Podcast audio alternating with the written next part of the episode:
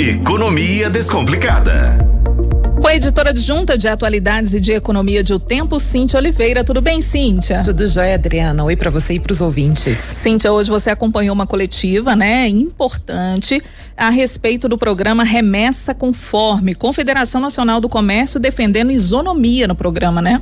Exatamente. O presidente da CNC esteve em Belo Horizonte, o José Roberto Tadros, e ele pegou e, e defendeu que sejam um, os impostos que, que não são pagos para quem compra produtos de até 50 dólares, né, via Shein, via Shopee, é, ele defende que isso também seja feito para quem é, de, é, do Brasil, né? Para os comerciantes brasileiros. Ele fala assim: se, se a gente pode ter isenção na compra desses importados, porque não uhum. ter a isenção também dos produtos brasileiros.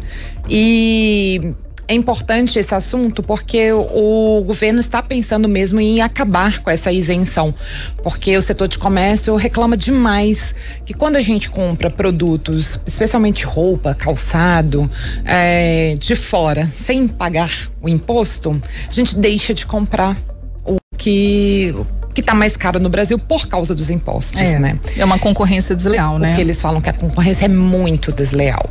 Então, é, foi, foi, ele veio para Belo Horizonte para almoçar com o governador, para almoçar com o presidente da FEComércio, Nadim Donato, e aproveitou e falou com a imprensa sobre o assunto.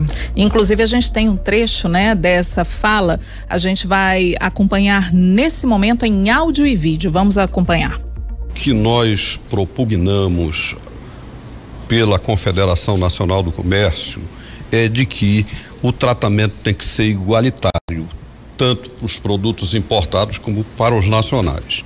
Se for permitido 50 dólares isentos, que seja permitido um valor equivalente em reais, os 50 dólares, que seria alguma coisa como 200 reais, é, 250 reais para as empresas nacionais, porque o que não se pode é um país como o nosso, que ainda o desemprego é muito grande, o índice de pobreza muito alto, de você isentar a entrada de produtos estrangeiros sem pagar tributos e, por outro lado, você penalizar o comerciante. E eu sempre devo frisar a vocês de que a atividade de comércio e serviços no Brasil representa entre 73 e 75% do PIB brasileiro. Se amanhã há uma competição desleal por parte da entrada de produtos estrangeiros, isto, claro, você isso está absolutamente claro que você vai penalizar o comerciante interno e vai gerar desemprego. Esse, então, José Roberto Trados, que é presidente da Confederação Nacional do Comércio. Perfeito. Eu só acho que ele, assim como todas as grandes federações, precisam entender que não é só dinheiro que conta na hora da nossa experiência de compras. Há outros fatores, como, por exemplo, praticidade, a viabilidade, o desenho de cada aplicativo, a promessa de, de o cumprimento, né, das promessas de entrega. Tudo isso é levado em conta pelo consumidor.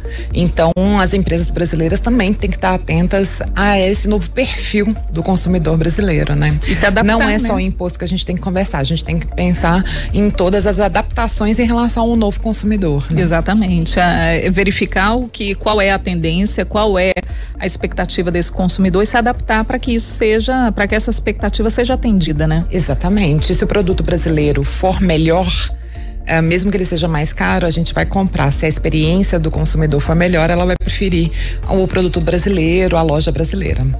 Cíntia Oliveira, reportagem completa também lá em otempo.com.br. Obrigada, viu, Cíntia? Obrigada, Adriana. Um abraço para você e para os ouvintes.